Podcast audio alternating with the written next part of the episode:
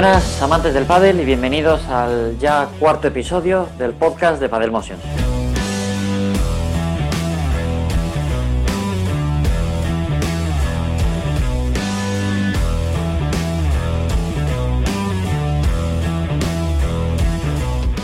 Hoy os traemos un programa, esta vez sí, donde hablaremos 100% de pádel, o para ser más precisos, que de pádel hablamos siempre, hablaremos de partidos de pádel. Y es que la vuelta de la competición ya es una realidad. Actualmente, hasta el momento de la grabación de este podcast, ya se ha disputado hasta los octavos del Estrella Dam Open 2020. Aunque antes de entrar a comentar, junto con Paco Baldor, cómo se va desarrollando la prueba, que ya avisamos que viene cargada de sorpresas, os adelantamos que después, en el protagonista del día, estaremos con Íñigo Zaratiegui. La ausencia de esta semana es la sección de la cantera del pádel de Dan Ranera. A día de hoy, aunque hay algunas filtraciones de posibles calendarios para el circuito de menores, no existe ninguna confirmación por parte de la federación y nos deja sin contenido para esta parte del programa pero tampoco estamos para exigir mucho a la federación después de la reciente noticia de las sanciones por parte de la FIB. De todas formas, no vamos a abrir ese melón, que por otro lado no se puede explicar de mejor forma que como lo hace Nacho en Padelazo. Si alguien tiene interés en conocer más sobre esta noticia, desde aquí les recomendamos que, lean el artículo. Y sin más, pasamos a saludar a Paco Baldor. Muy buenas, Paco. Muy buenas, eh, Dani, muy buenas familia, amantes del pádel. ¿Qué tal estamos? Pues muy bien, ya por fin teniendo un torneo en juego, aunque es verdad que esta situación extraña nos hace que la única información que nos llegue sea a través del vídeo resúmenes, de los marcadores y del boca a boca de los jugadores que pueden estar allí. Pero parece que ha sido o está siendo un torneo con muchas sorpresas, sobre todo por empezar por algún lado en el apartado femenino, ¿verdad? Pues sí, realmente, pues, eh, hombre, la situación con todo esto, el tema del COVID, etcétera, los, eh, los viajes entre comunidades, pues sí que el cuadro femenino de inicio partía con menos parejas que habitualmente y eh, World del Tour dio, me parece que ha sido tres, tres cuatro wildcards y una de ellas, formada por las ibicencas Carla Tour y María del Pilar Escandel, pues que desde pre-previa con una wildcard se, se acaban de meter en octavos y hoy están jugando el partido de, octavos de final. Hoy las toca contra las hermanas Alayeto. Eh, hasta ahí debería de llegar su andadura, pero desde luego ha sido toda una sorpresa. Yo personalmente no, conocía de cómo no conozco cómo juegan, pero desde luego eh, es, una hazaña llegar desde pre-previa, jugar cuatro partidos, dos de pre-previa, dos de previa, y uno de cuadro y ganar sorpresa, sin duda. Eh, sí, se han, juntado, creo que me, da la sensación que se han juntado varias cosas. Eh, ya sé que, por lo que sí que he podido ver un poco informado, eh, juegan tenis playa, o sea, juegan sus torneos, algo del nacional, pero realmente no encuentro información sobre, sobre el del Tour. luego, han tenido suerte en el aspecto de que en la entrada a cuadro sus rivales deberían haber sido eh, Delphi y Laportu. Y por eh, pues es lo que se comentó ya que en redes sociales que había dado positivo por COVID de Delphi Brea, pues nada, ha habido una, un lucky loser y su pareja que se, han enfrentado contra Nuria Vivancos y Sofía Saez, que también venían de previa. Eh, digamos que un partido más, evidentemente, mucho más asequible, pero también pues eh, tienes que ganarlos, tienes que ganar los de previas y luego llegar aquí y volver a, ganar. Hombre, eh, hoy juegan el han jugado ya, para cuando lo escuchéis, en el segundo turno de mañana, eh, raro será que no hayan ganado las, las gemelas Arayeto de una forma cómoda, entiendo yo. Sobre todo por, por el físico que llevan arrastrando. Al final son muchos partidos eh, de lunes a jueves son cinco, este sería el sexto partido y, el físico en algún momento tiene que pasar factura para unas jugadoras que a priori no estarían acostumbradas a la exigencia de un World del Tour. Y en el apartado masculino, porque en el femenino por ahora no ha habido más novedad que, que la de Carla Tour y María del Pilar Escandel, en el partido masculino ya tenemos a cuatro parejas que se colaron de la previa al cuadro, una previa que ha estado reñidísima. Pues eh, sí, la, verdad que había muchas parejas, hay muchas parejas que son eh, prácticamente de, cuadro, han estado en cuadro eh, en años anteriores y, hay parejas jóvenes que vienen pegándole muy fuerte y recordamos que venimos de un parón muy largo en el que para poder haber estado medianamente en forma, el último mes han tenido que machacar mucho, pero esos otros tres meses que han estado prácticamente parados eh, no han tenido, no deberían haber tenido, digamos, eh, eh, haberse dejado ir y haber podido hacer trabajos, aunque se fuera en casa, en las condiciones que fueran, para poder tener un mínimo de físico.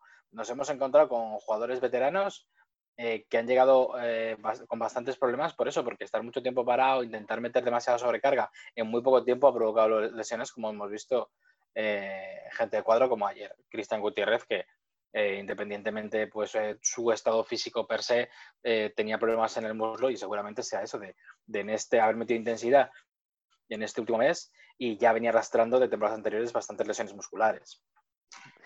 De, las rondas previas sí que podemos destacar la actuación de Jaime Muñoz, conocido como Chipi, y Javier García, que desde la pre-previa casi pasan a cuadro en un partido que estuvo bastante reñido con Íñigo Zaratiegui y Anton Sanz, que, luego estaremos con él. Y luego de previa a cuadro, además de esta pareja, pasaron Miki Solves y Ferpolli, Arturo Caillo y Iván Ramírez, que tienen muy buena pinta, y Peter Alonso y Joseda. Eh, se quedaron todas las cabezas de serie de la previa por el camino. Esto sí que llama también la atención. Sí, suele llamar la atención, sobre todo por, eh, por ejemplo, como comentabas, Javier Muñoz y Javier García, pues en primera, o sea, han eliminado en la segunda ronda de, previa a Antonio Fernández, a Pincho Fernández y a Maxi Graviel por doble 6-4. realmente eh, es la pareja que venía de hacer un super torneo en el primer torneo de, del año en, Marbella. Eh, las condiciones son distintas, pero no dejan de ser una pareja, una pareja potente. Eh, Miguel Oliveira y Antonio Luque era una pareja que también debería haber estado eh, más arriba, pero claro, los cruces son complicados. Se jugaron contra Eduardo Alonso y Jorge Ruiz, que realmente, pues, sobre todo Jorge, ya vimos el año pasado, llegó a terminar la temporada en cuadro y peleando por estar en cuadro, un poco ahí el valle de puntos pero cualquier pareja eh, es complicada. Miki, eh, Miki Solves y Fernando Poggi pues han eliminado a Mati Marina y Godo Díaz en la primera, luego a Jorge y a Eduardo. Eh, y es que cualquiera de las cuatro parejas de este cuadro, de esta, de esta parte de la previa, creo que tiene nivel para estar disputando los partidos en, en, en 16 avos de final en cualquier momento del año. Sí, y desde luego a, mí personalmente, dos jugadores que, que, me tienen enamorado, que me parece que, van a ir dando muchas, eh, muchas, muchos sustos, porque creo recordar que tienen los dos 18 años, son Arturo Coello y Iván Ramírez. Y ya Coello el año pasado estuvo en algún, en algún que otro cuadro. Iván Ramírez dio también la sorpresa con Yanguas. Este año parece que se va a confirmar que a final de temporada es probable que hagan, se hagan un huequito ahí entre los mejores. Realmente mi sensación con Iván Ramírez no lo he visto tanto, sí que he visto más a, Arturo. Mi sensación con, Arturo Coello es que es, eh, o sea, futurible, eh, top 20 por ponerle, pero a, poco tiempo. Pero creo que mm, no tengo la sensación de que vaya a ser un jugador como puede haber sido, por ejemplo, Garrido, que de repente eh, te subió 40, casi 40 puestos en, un año y ya está metido cuando con Mieres en, esa pelea por, las parejas 8, están actualmente con pareja 9, pero creo que Arturo es de los que no va a subir tan rápido, pero vamos que va a subir constantemente. Me parece un jugador súper regular, tiene unas cualidades físicas, eh, es turdo, eh, debe medir 1,92 aproximadamente, algo así, la remata muy bien, eh, pero es súper rápido y tiene una amplitud de brazos bestial. para mí es uno de los jugadores a futuro que yo creo que con 22, 23 años va a estar peleándose por, por cotas muy altas.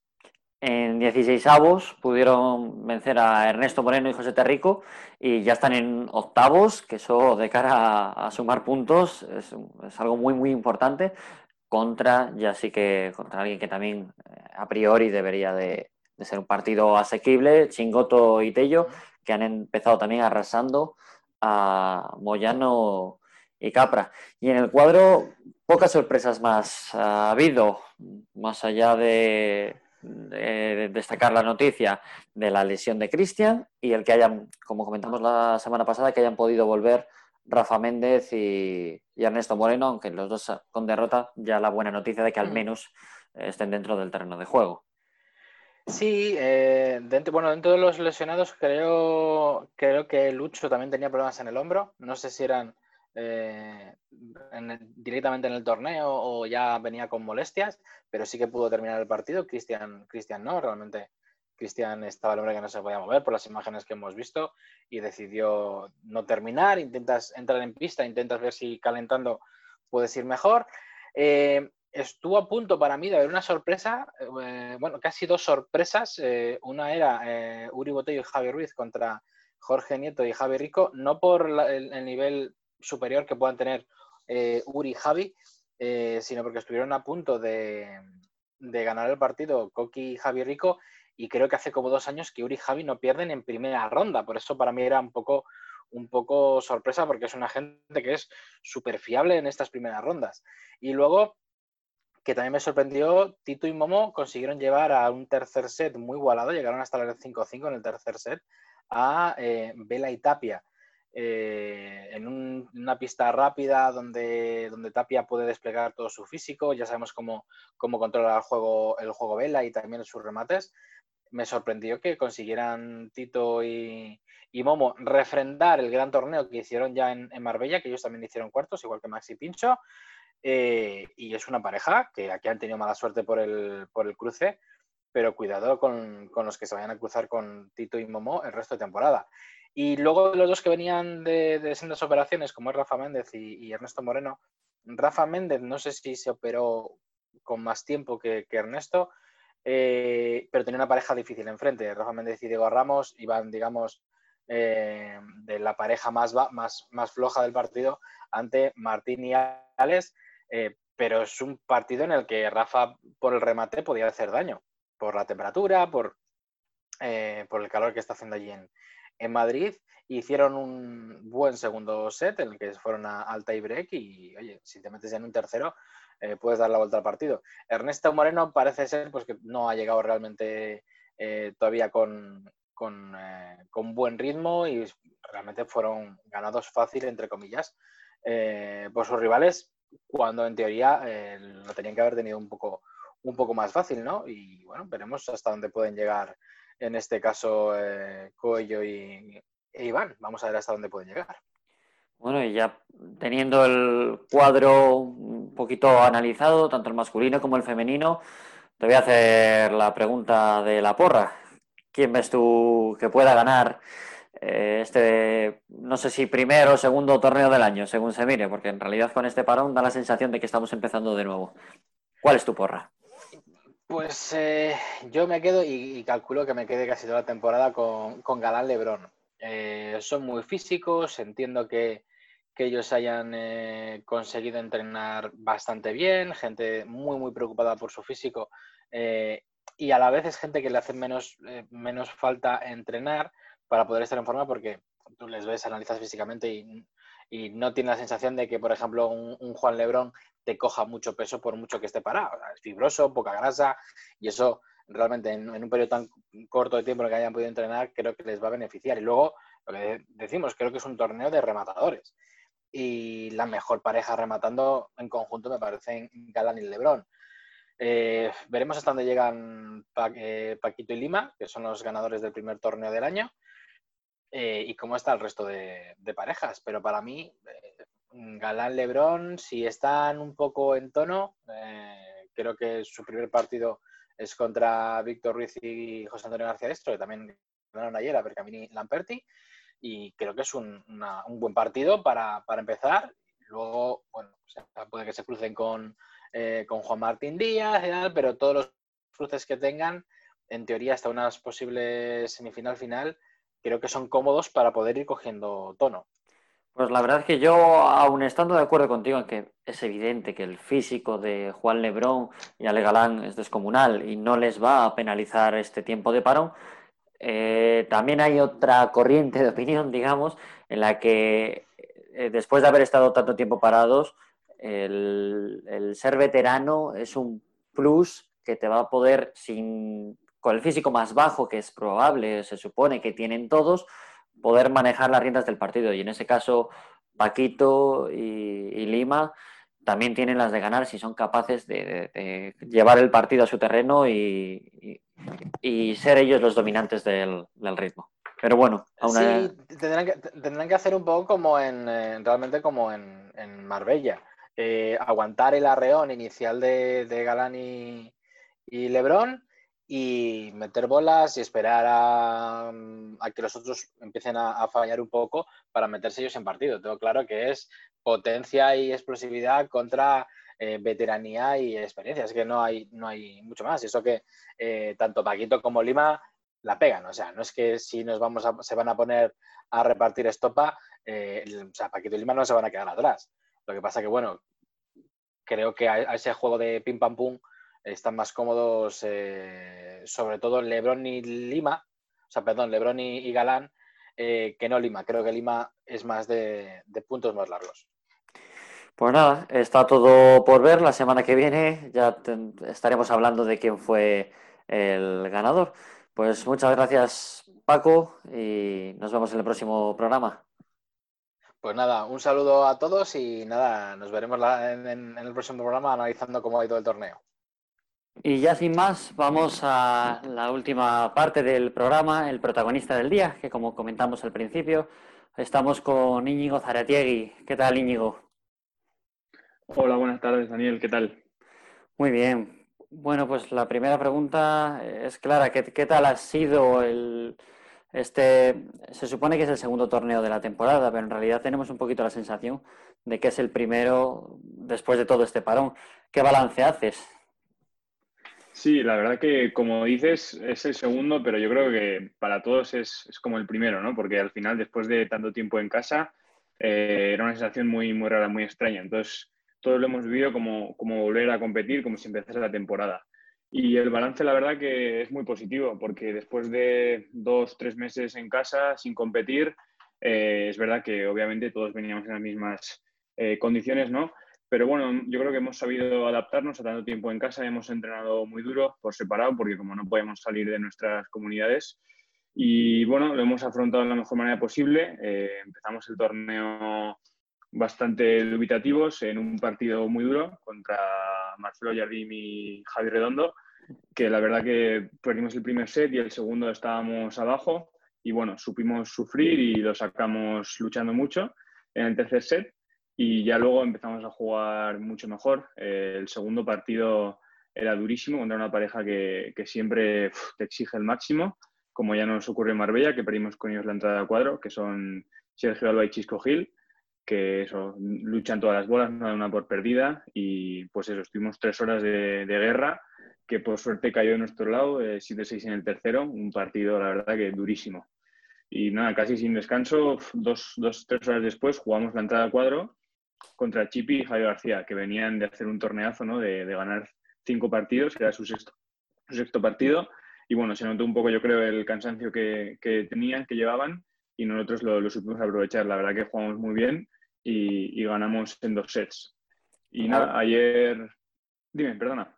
No digo que la verdad es que a, priori parece un torneo impecable, porque dejar por el camino a gente como Marcelo Jardín, y es verdad que va acompañado de Tuti, cabezas de serie, que no, no, ha pasado ninguna cabeza de serie de la previa, ha conseguido el acceso a cuadro.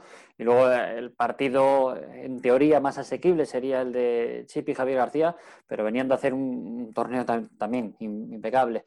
Y realmente os han eliminado del torneo en 16 avos Campañolo y Juan Martín en un segundo set que también habéis tenido opciones. A priori es un, es un torneo para marcar. Sí, sí, la verdad que estamos muy contentos porque desde la primera ronda sabíamos que era un partido muy difícil, porque al final sabemos que Tuti es un jugador muy peligroso, ¿no? que tiene muy buenos tiros, y Marcelo un jugador muy experimentado que, joder, tiene una gran trayectoria y era muy peligroso ese partido. y de hecho, como te decía, estuvimos muy cerca de, perder y irnos en primera ronda. Y luego, sí, los cabezas de serie perdieron todos eh, en el primer partido, que fue algo excepcional, yo creo. Eh, pero bueno, eso habla mucho ¿no? del nivel de la pre-previa y de la previa, que está todo igualadísimo. Los que entran de pre-previa juegan muy bien. Todos los que estamos en la previa estamos muy igualados también. Entonces hace que, pasen estas cosas, ¿no? Y, sí, el, partido de Chip y Javi, igual a priori, porque venían de la previa, podía ser más asequible, pero bueno, nosotros entramos súper enchufados y muy mentalizados de que si habían llegado hasta ahí, por, por algo era, ¿no? Si habían ganado parejas tan buenas, era porque estaban jugando muy bien y entonces nosotros entramos a muerte desde el principio y yo creo que eso también se notó. Y sí, eh, dime, perdona. Nada, te, te, iba a comentar, en los partidos, ¿Cómo habéis notado la, ausencia de público? Al final es un torneo completamente distinto.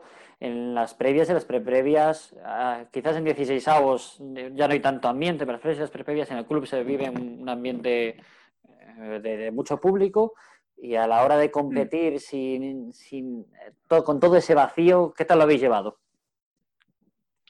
Bueno, a ver, yo la verdad que en el pabellón tampoco estamos, por desgracia, ¿no? En nuestras rondas tan acostumbrados a jugar con mucho público, ¿no? O sea, al final sí que a veces, pues en la entrada a cuadro o en primera ronda algo de público hay, pero bueno, eh, sí que se hace muy raro el hecho de que, de, bueno, una vez que no se celebrado en un club, ¿no? Que es donde solemos jugar las previas, y ahí sí que se suele juntar mucha gente, ¿no? Muchos amigos, familia, entrenadores, todo el círculo de los jugadores, ¿no? Y mucha gente luego de la ciudad donde se celebran las previas que va a haber. Eh, se, ha hecho muy extraño que no haya habido ese ambiente y a mí por lo menos me ha dado mucha pena el hecho de no poder ir a ver a compañeros, jugar, eh, amigos ¿no? que tenemos en el circuito. Y bueno, nosotros lo hemos intentado llevar de la mejor manera, ¿no? intentando estar muy concentrados en nosotros, eh, en lo que está ocurriendo en la pista y al final, un poco cuando juegas te, te, intentas evadir, ¿no? intentas olvidarte de lo que hay en el exterior. Entonces, en ese sentido, para nosotros no ha cambiado tanto ni siquiera a la hora de competir, ¿crees que, todo este desbarajuste, por decirlo de alguna manera, de resultados ha podido también venir un poquillo afectado por el público? Que, es verdad, que en las, rondas, primeras rondas de cuadro no es, mucho, pero en el club sí que se vive un buen ambiente y sobre todo en Madrid, que hay mucho jugador eh, mm. que, vive por allí, eh, quizás hubiera sido un plus. Sí, bueno, puede ser. A ver, yo si, si te soy sincero, los partidos los, he afrontado igual. Eh, para mí, yo estaba muy, muy concentrado, estábamos muy, muy metidos en los partidos. Obviamente se hace muy raro ¿no? el hecho de que no haya nadie. Y sí que puede ser que, que, joder, que haber sido en Madrid y que no haya podido ir nadie, igual muchos jugadores de allá, con su público y con su gente, pues se crecen, ¿no? Y en ese sentido sí que, bueno, por ejemplo, en Marbella jugamos contra Sergio y Chisco ese mismo partido y fue un montón de gente del círculo de, de Chisco y era una afición que celebraba mucho, animaba mucho y eso al final pues también hay veces que te ayuda o te mete más presión y puede que nos haya afectado, sí.